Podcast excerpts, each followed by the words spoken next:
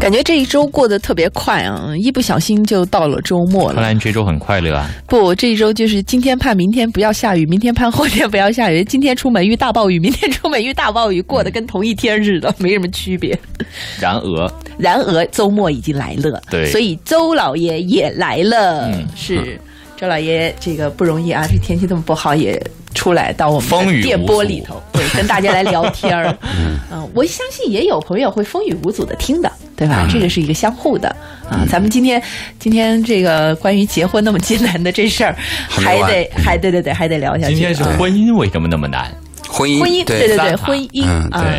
一鸣同学，我其实特别想问一下你，嗯、啊，你听周老爷说了这么多之后，当然还没说完啊，嗯。就说到目前，以你这单身未婚状态，嗯。但是又适龄，就是适合结婚的年龄状态，嗯。你现在对婚姻是什么感受？啊？特好奇，我觉得我们聊就你的个人，我我觉得我们聊的情况是针对那些很需要婚姻的人，嗯。或者是说在婚姻路上遇到很多困难不知道该怎么办的人。嗯，我觉得是针对的是这样的人群。你不属于这一类人。对，而我是不属于这类人群的。你很清晰，所以我会可以从旁观者的角度，甚至是好奇的角度，或者是说我在想象。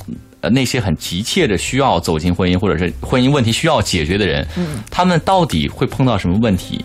可能未来在有一天，当我需要的时候，我会回头想到，哦，原来曾经我们聊过相关的话题。嗯他山之石可以攻玉嘛？嗯这个这就是积累和借鉴了。这个和那个体检一样，嗯，一个人很健康的时候呢，你建议他去体检，他会对你不屑一顾。嗯，呃，感情关系非常好的人，或者年轻人特别自负的时候，你告诉他婚姻有一定的艰难，嗯、人性本恶，他耻笑你，嗯、他认为这个东西离他很远，你你在天方夜谭，没碰到嘛？对，但是又有疾病乱求医的时候，啊，对，翻过来讲呢，如果一个人对自己的肝脏非常了解的话，你这个人的肝儿一定有问题了。如果你对你的胃非常了解的话，你一定得过胃病。听我们的节目，特别是听我的节目有感触的人，给我发微信的人，我也看到了，大部分是有阅历的人。那种单纯的小年轻，沉溺在幸福和甜蜜之中的人，对我们的谈话没兴趣。但是可悲的就是，当一个人对自己的胃感兴趣的时候，已经晚了。当一个人呢注意到，哎呦，婚姻我应该早点学习的时候，也已经晚了。所以我们这个节目呢，就是你感觉是可做可不做，你说你给谁做呢？但是还有一定的责任感。我发现什么人会听到我们的节目对他有帮助呢？就是在摇摆和选择的时候，或者在处理一件事情的时候，他需要听到一个客观的建议的时候，也许我们的意见会使他的损失降到最低。就是两其利取其重，两其伤取其轻。我们可能对这种人有很大的帮助。嗯，那我们就说逆水三千只取一瓢。那我们晚上有我们讲了这么多，那么只有一个听众听了，也应该是值得一做的节目。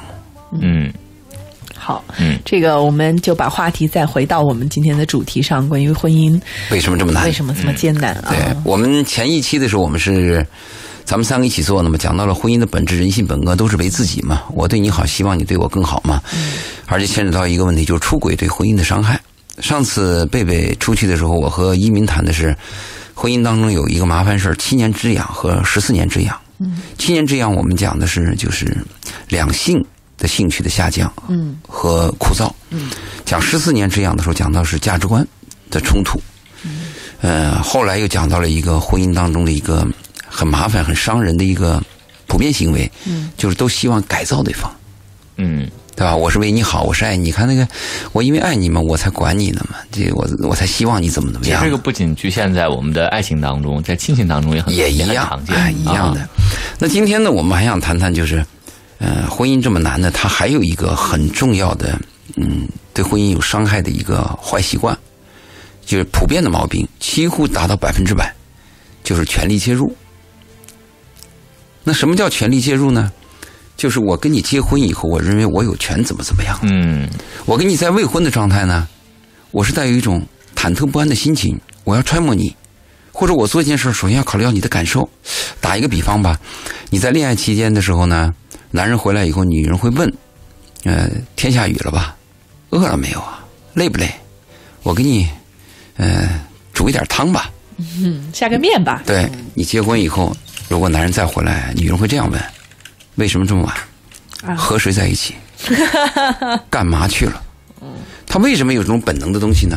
就是权力介入。嗯，你不要看有些人他那个同居了很久很久，他认为我不领结婚证，我们也是一样。其实不然，那个结婚证啊，在你的那个心里会有化学反应的。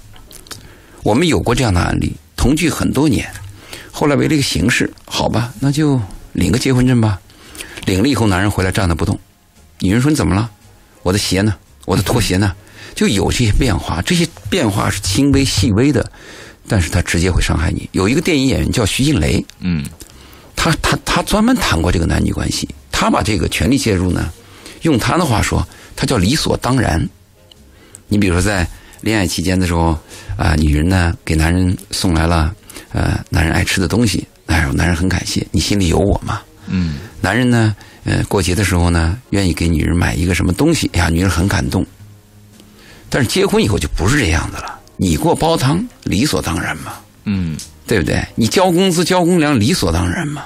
嗯，你不交，你 不交，不交试试看，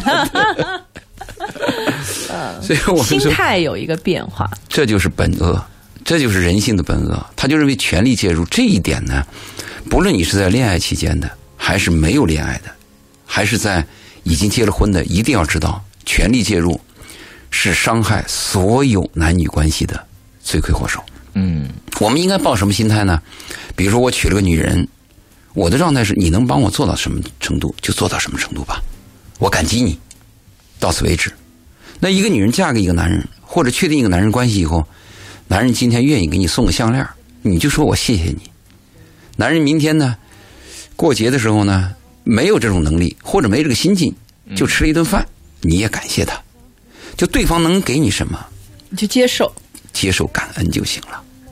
啊，当然我们大部分是相反的，一定是相反的。我们经历过的这种事情太多，真是相反的。所以权力介入，我告诫大家，它一定是伤害所有人的，包括人和人的合作者。比如说，啊，我们现在我们有个新公司嘛，在广西，我们有新的股东。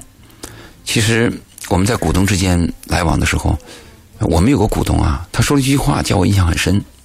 他是那个宝业恒上市公司的董事长。他说：“我跟别人合作的时候，我心里边不想让别人难受，干别人不愿意干的事儿。”其实这个话你听起来很普通，实际上很深奥。我后来反思他这句话的时候，我就想到，所有人的关系啊，就是应该把权力介入应该去掉，就应该避免强迫对方干对方不愿意干的事儿，这是最好的合作。啊，这是合作哈。合作也是合作呀，啊亲。因为我脑子里想的是，领导让我干什么事情不是天经地义的吗？啊，但是你的上司如果是像嗯、有些有经历的人，他会考虑到你的感受，嗯，特别是你干错了一件事的时候，或者有件事干的是不到位的时候，漂亮，对啊他对你有一个中肯的肯定。比如他移民，他说移民啊，嗯，这个事儿我理解。昨天晚上你太辛苦了，连续替了三个班儿嗯，呃，你的体力不支，而且你有点感冒，你已经尽力了，你会很温暖的。嗯，因为他是上司，他判断你是有责任心的，但是你的客观能力受到了限制，你就会很舒服。如果他劈头盖脸盖脸的，就是只要结果，对你对你完全是漠视的，那你就很难过。嗯，当然，我们上下级关系和我们的朋友关系和还不太一样完全不同的一。样的。对，那那上级就是上级，你到韩国、日本去，上级怎么你做错一个耳光子上来，你也得说好老老实实待着，嗯，对不对？你到那个面包店，你去学，你去学做面包，你做错了，那啪给你一耳光，你受着。他他这个阶层是很分明的。嗯，还有呢，就是领导关系和咱们这个上下级关系，我的建议就是把它确定为上下级关系，嗯千万不要陪领导去看电影，不要陪领导去钓鱼啊。所以呢，你觉得婚姻关系其实是相对比较平等的关系，也没有说谁一定比站在统治地位，谁一定服从谁哎，你说这个我可就是话语权的问题嘛。不，你说这个我可是有另另外的理论了。啊。另外一番理论，因为我在做这个咨询婚婚姻当中，我做案例当中，我发现一个问题：凡是像你这样的想法的人，就是我们要平等的，要交流的。呃，今天你你你你你你坐庄，明天我坐庄，这种关系要争吵的特别多，而且分歧特别大。嗯往往呢？哎，不是为什么，它就是个现象。嗯，就是你问为为为为为为什么男人长喉结一样？为什么呢？他就长喉结。嗯，你没有办法，他就是个现象。而我们发现，家里有统治的这种家庭，往往是稳定的。嗯，哎，我说这个统治可不一定是男人啊，女人说了算也行。一个家只能有一个头，它其实就是一个主线分明的意思。必须是一个服从一个，或者是一个协一一一个配合一个。你如果两人都当总经理，一个公司你看一定垮。你看那个有效率的公司，往往有效率的公司，真能干事就是一人当，一人说了算。但如果这个人比较明智，他底下有个智囊团，他能听取反对意见，那可能会更好。就是一个公司有效率的话，一个家。必须要有一个人说了算，所以移民，你刚说那个问题的时候，我做案例这个结论的时候，就是这么一个结果。至于贝贝，你问为什么？不知道为什么。对，因为好像更多的年轻人理想的状态是一鸣同学刚刚讲到的。那我们又怎么去？把握好这个度，拿捏这个度呢，对不对？我也要给到对方这个，对，我们刚刚讲的这个叫叫叫来着？叫不要有权力介入啊！啊，对对对，要给到对方的这个空间，然后呢，又要让对方能够很多时候配合我，或者是我来更好的配合他。哎呀，我觉得这个度其实真的挺难把握的。从这个角度讲，婚姻确实很艰难。这是一个修炼和修养的问题。如果你从小你的爸妈有这样的智慧，呃，这个表率，嗯，你从小又有这样的植入，嗯，那就比较好。但如果是你们家呢，是另外一种状态，你从小呢也不知道有这种概念，特别是有些女孩啊，她被宠惯了，在家里的时候小公主，长得有点姿色，走向社会以后呢，傻男人都开绿灯。那时间长了，养成这样的毛病，或者理所当然，权力介入就是必须的了。不管你今后怎么样，但是我们要把这个道理和这个事情要告诉大家，你们自己去反省。特别是现在在婚姻状态当中有这样问题发生的人，你听到我们的节目呢，你反省一下自己。我就告诉你，权力介入会伤害所有的男女关系，最纯美的东西荡然无存。只要你觉得对方该给你的，男女关系就完蛋了，从那天开始就完蛋了。每一天，每一次，嗯，对方给予你的都应该是最新鲜，你永远要感动，要感激、感恩的。嗯，实际上在两性关系或者是呃伴侣关系当中，这种心态是一一直不管是婚前和婚后都应该有的，应该有的，但他不没有啊。但很多人就因为有了一张结婚证，有了法律关系，就觉得是应该的。对对啊，这个这种应该可能是来自于很多我们我们的刻板印象、传统意识啊，传统意识，我们的长时间以来就觉得。那夫妻夫妻嘛，那你给我干点家务活，帮我做点饭什么的，是你不做谁做啊？对我衣服你不洗谁洗？嗯，那你挣了钱你不给我花，谁谁给我花？你给谁花啊？对你给谁花等等？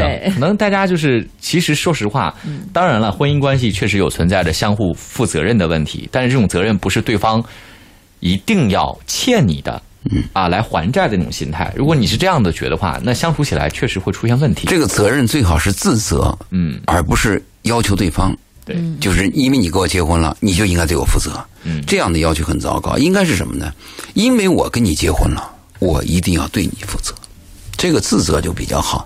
但是我们今天说这个，确实，嗯，比较高高雅了，嗯，就很难做到。但是我相信，在某一个某某几天，嗯，某一段时间之内，是应该做到的。但是我们谈这个话，不是你做到不做到，而是应该。有这个概念，有这个认识，这概念几乎是没有的。嗯，这是一个道德高尚的要求。其实也也也还好了。其实刚刚周老爷在讲这个的时候，我想起就前前一段时间，我看那个娱乐新闻，说到就是大 S 他们夫妻参加了一个什么娱乐节目，剥虾是吧？哎，对对对，就是在网上面是闹得沸沸扬扬。周老爷是就不知道，不知道。这是一个他他有一个场景，就是这三对儿就坐在那儿，然后就吃饭，都是夫妻。对对对，三对夫妻。然后呢，这这个饭桌上就有一盘虾。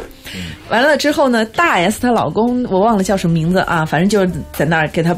这个大 S 没动，他他好像说他一直不爱吃虾，然后他是谁？是大 S。大 S，对对对。完了之后，边上有一姑娘，呃，是谁我也忘了，比较年轻，就说：“哎，你你是不是要吃虾呀？哎，你你我来给你剥。”好，大 S 的第一反应就是干干嘛要你播呀？这事儿不是我老公，那那应该是老公给老婆剥虾的嘛。好，完了，镜头一转，三个老公就在那里开始拼命的给老婆剥虾。倒是这个 这个这个画面倒是挺逗的，而且也没什么。但是呢，他还真就引出了周老爷您刚刚讲的那个话，网上面的网友是吵成一锅粥。就老公是否应该帮老婆剥虾这个事，哇，吵翻了天。有人觉得大 S 矫情。恃宠而骄，你你你就哦，有听众说出来，大 S 的老公叫王小飞，不要说错了。嗯，对于娱乐圈的人，那我真是 啊，就主要是这个新闻背后的这个。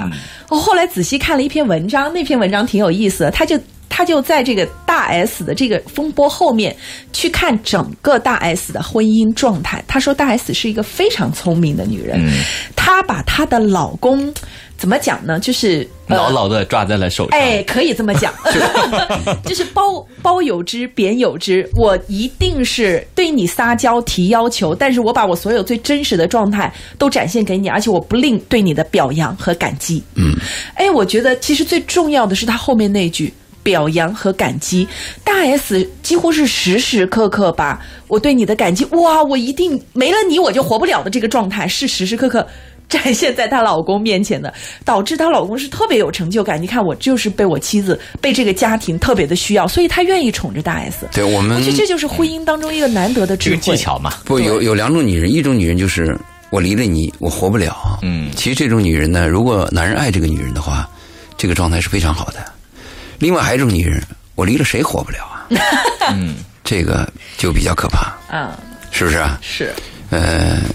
我们是希望在关系好的时候有这种状态。嗯，我离了你，我真的活不了。你是我这一生碰到的唯一。嗯嗯嗯，你给到你的另一半这种，他说的这个唯一啊，真是唯一，因为人生太短暂了，在这个冥冥的人生的长河当中，你能碰到你自己合适的人，真的是彼此能有好感。你去算算他的概率吧，真的是唯一，太少了。还有一个，刚才贝贝你说到那个网友的讨论说。丈夫应该不应该给妻子剥虾？嗯，这个事情啊，呃，我们是这样看的：就男女关系没有示范，也没有统一的标准。男女关系的最高境界就是臭味相投，对吧？嗯，仔细想想还真是。我在讲课的时候，男女关系有十二个字儿。第一呢，是我爱你；第二是对不起；第三是我愿意；第四是在一起。这个“我爱你”这个话要长期说啊，因为他过一段一吵架，人心里边就怀疑，嗯，你你你你怎么了你？你是不是有事儿啊？或者是你不爱我了？所以我爱你这个要经常说，这是激励。嗯，那对不起呢，也要经常说。对不起呢，它是一个是一个转转折。嗯，牙和舌头总有碰的时候嘛。如果你说了对不起，就跟对方表示了我愿意改造我自己，下不为例。嗯嗯。第三个呢，就是我愿意，就是我们针对权力介入来讲的是我愿意，所有的事情是我愿意为你做的，而不是你逼迫我做的，这个关系太美好了。最后的三个字儿就是在一起。你前面说了半天好在哪？你你你你在海南，我在那波士顿，嗯，有意思吗？嗯，男女关系就一定要在一起，最高境界就是在一起，哪怕吵架，也要在一起。每天你要触摸到他的皮肤，你要看到他的表情，哪怕他愤怒的表情，就要在一起。所以你刚才谈到那个呢，就是丈夫要不要给妻子剥虾，那是我愿意和我不愿意的事儿，嗯，跟旁边人没有关系。对，这个是，但是我觉得大 S 错就错在什么地方？他认为他们的这种关系是一种示范，别人也应该这样。那不见得，这个观点是错的。就是哪怕我老公对吧，王小飞给我剥虾，我觉得很高兴，他也很高兴。然后我看到他们呢不这么干，我说，哎，怎么让你剥虾？你老公呢？这个是错的，对不对？这个晒幸福，这个晒幸福啊，我是很反对的。因为幸福和和这个悲伤啊，就是你们俩自己的事儿。人生有两件事啊，是别人没法介入的。第一就是你的健康，你生病了，你痛，你痒，只有你自己知道。嗯，旁边人给你再多的钱，也解决不了这个问题。嗯，我去给你家刷房，给你搓背。嗯。你该病还病，你健康不了。所以第一是别人你的健康，旁边是介入不了。给你打止痛药，那是医生，有时候还止不了痛。你你也你也解决不了他的健康，你是止痛嘛？你是解决一个症状嘛？第二就是你的私人感情，你不要看有些女孩跟她的闺蜜在那说我我什么难过呀，我什么喜悦，那个闺蜜也在那傻点头。其实闺蜜根本就不懂，对你在叙述的过程当中，实际上就有很多放大和回避的东西。你的喜怒哀乐只有你自己知道。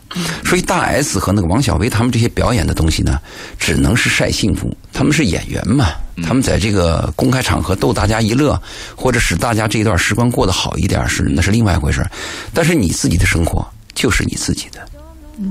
哎，你王小飞，你有钱，你大 S，你漂亮，跟我的老婆没关系，跟我的丈夫也没关系。我们每个人要过好自己的小日子。嗯，是是，嗯好，那我们这个我们在周五的时候，请周老爷来呢谈一谈两性话题哈。大家如果有两性话题方面的呃问题，或者是经验，或者是其他方面想要去沟通和交流的，您可以通过两种方式来跟我们进行交流哈。第一种呢是通过我们的直播间热线八八三幺零八九八。八八三幺零八九八，您拨打这个电话进行直接的提问。第二种呢是您在微信当中呢搜索“文化很有料”，材料的料，料理的料，把您的问题直接通过文字发过来。同时，如果您有相关的情感方面的这个困惑也呃好或者是嗯案例啊，或者您的这个案例的分享啊，嗯故事啊，您自己的、您朋友的哈，嗯都欢迎您添加我们周老爷的个人微信啊。您在我们的微信当中搜索“文化很有料”之后呢，关注之后回复“周老爷”这三个字啊，嗯周树人的周啊，老爷的老爷啊，然后呢，这个老师的老老师的老啊，然后呢，这个爷爷的爷啊，不是那个就弹出了外公外婆的那个老爷嗯，就弹出了这个周老爷的二维码。对啊，那我们先进广告吧，好广告之后再回来。嗯，一会儿再见。古朴典雅的班货。一曲佳音，蜜一份心情，文化星空，敬请共赏。都懂欢迎大家继续回到周五的文化星空，我们和周老爷共同来聊聊生活，关于婚姻为什么这么艰难。这其实是我们的婚姻系列的第二趴了。前面讲结婚为什么那么难，现在进入了婚姻，发现婚姻也很难啊。我们以后还会讲离婚为什么那么难。对，这个就婚姻三部曲。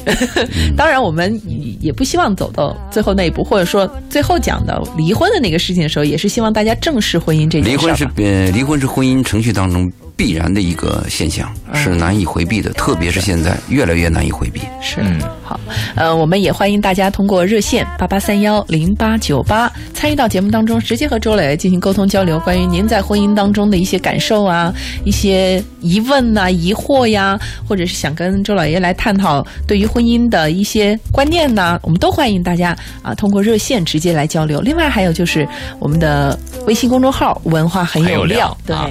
您可以在直接发送文字到我们的公众号里头来哈。有位朋友说，这个呃，如何对如何委婉拒绝对自己有恋爱之意的女孩儿？他是个男孩儿，嗯，哦，就是有一个女孩喜欢他，然后呢，我就委婉跟他拒绝了，然后呢，我委婉拒绝失败了，那个女孩就跟我断绝联系了。我拒绝的方式可能有问题，拒绝完之后，女孩就删了我微信，不再跟我联系。相处近两个月，我们一直以朋友关系来相处，我就很好奇，你对人家有没有意思？拒绝完了之后，人跟你当朋友相处很好啊，也没什么不好的呀。就算人家不高兴，你又不 care 他，有什么好 care 的你已？经达到你的目的了。对啊，就我就是要咨询烦恼吧，我会这么说吗？他可能觉得失去了一个朋友，损失有点大。说那个又想立牌坊又怎么怎么样？就是我我 我刚开始我以为他的问题是我 我我喜欢一个人，然后我被他委婉拒绝了，但是我不死心。我觉得这个问题还可以问一问啊，就是你你又不喜欢人家，拒绝了人家，人家不高兴是很正常的呀，人还能敲锣打鼓高兴吗？是不是？我知道有些听众听我们的节目呢，他是希望和我们交流，但是他胆怯，啊，他很紧张，嗯、那你就慢慢听，嗯、你愿意发微信来往的话也行，嗯、我们说到那个对婚姻的艰难当中呢，呃，还有一个常识性的问题呢，我要和我们的听众交流一下。我们一定要认识到婚姻和爱情的区别。爱情它那个诚实几乎是绝对的，热恋过的人，他们一定有一段有这样的感受：刀枪不入。你真的热恋过，你一定有这样，刀枪不入，就是任何人对你的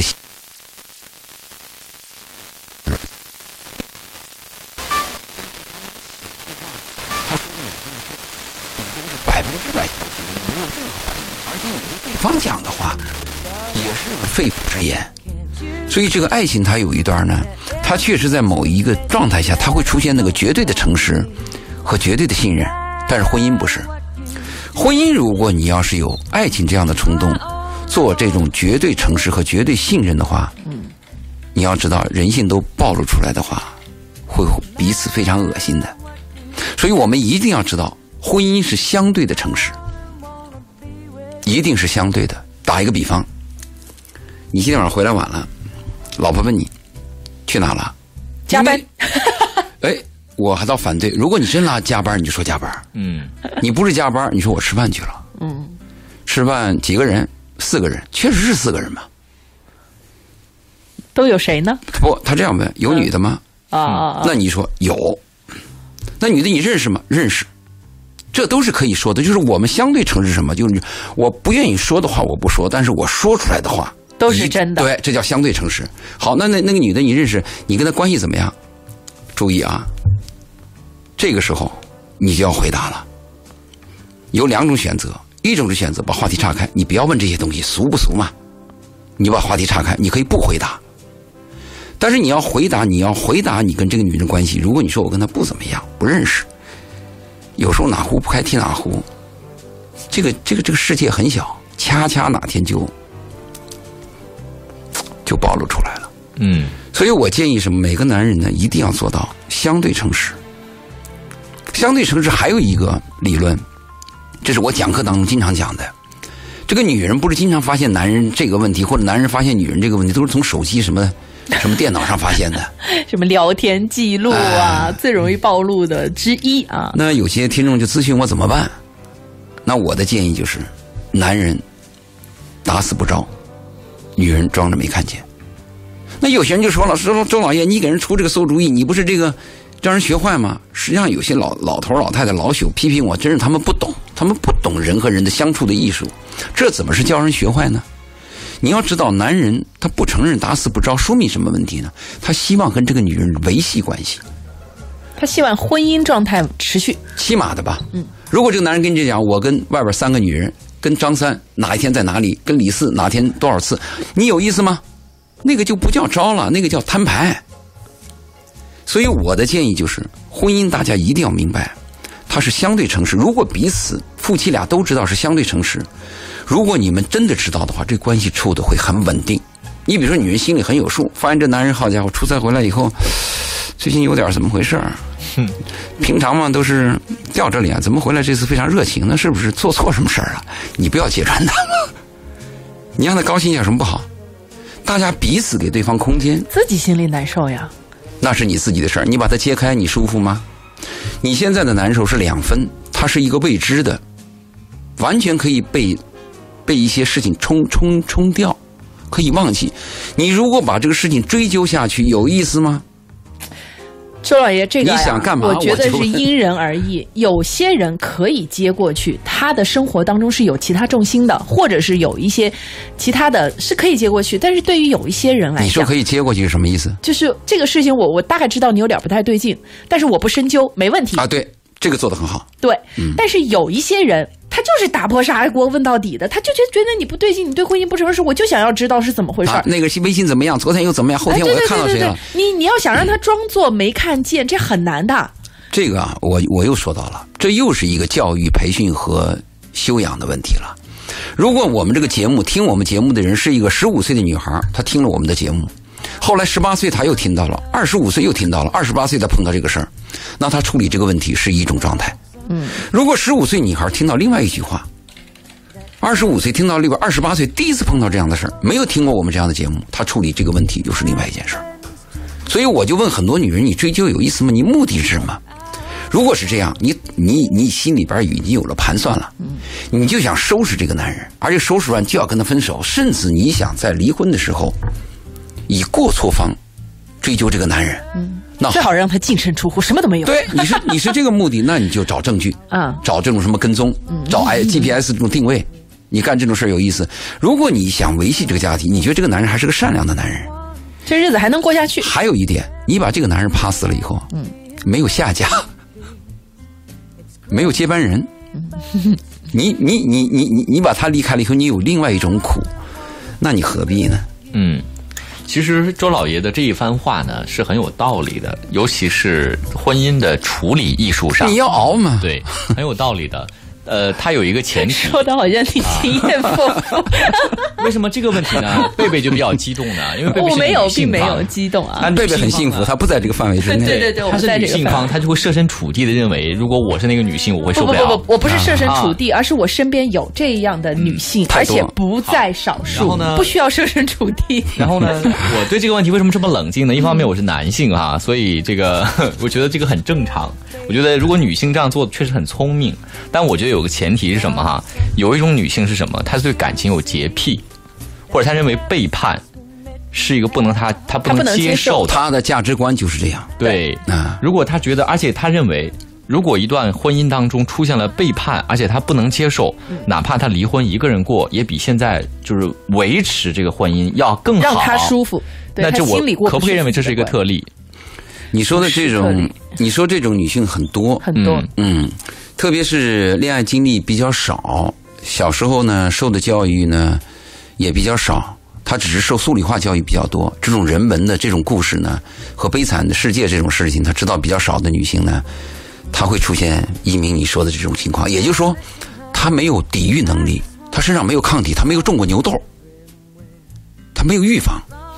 那这种人碰到这种情况的话，呃，会出现两个结果，啊、一个结果呢，就是家庭肯定分了嘛，还有一个呢，就是他自己抑郁，他很难过。嗯，这种情况呢，嗯、其实最后对他自己不好。所以我们为什么说婚姻很艰难呢？因为婚姻它不是一天，如果一天的话，我相信百分之九十的婚姻都会很完美的。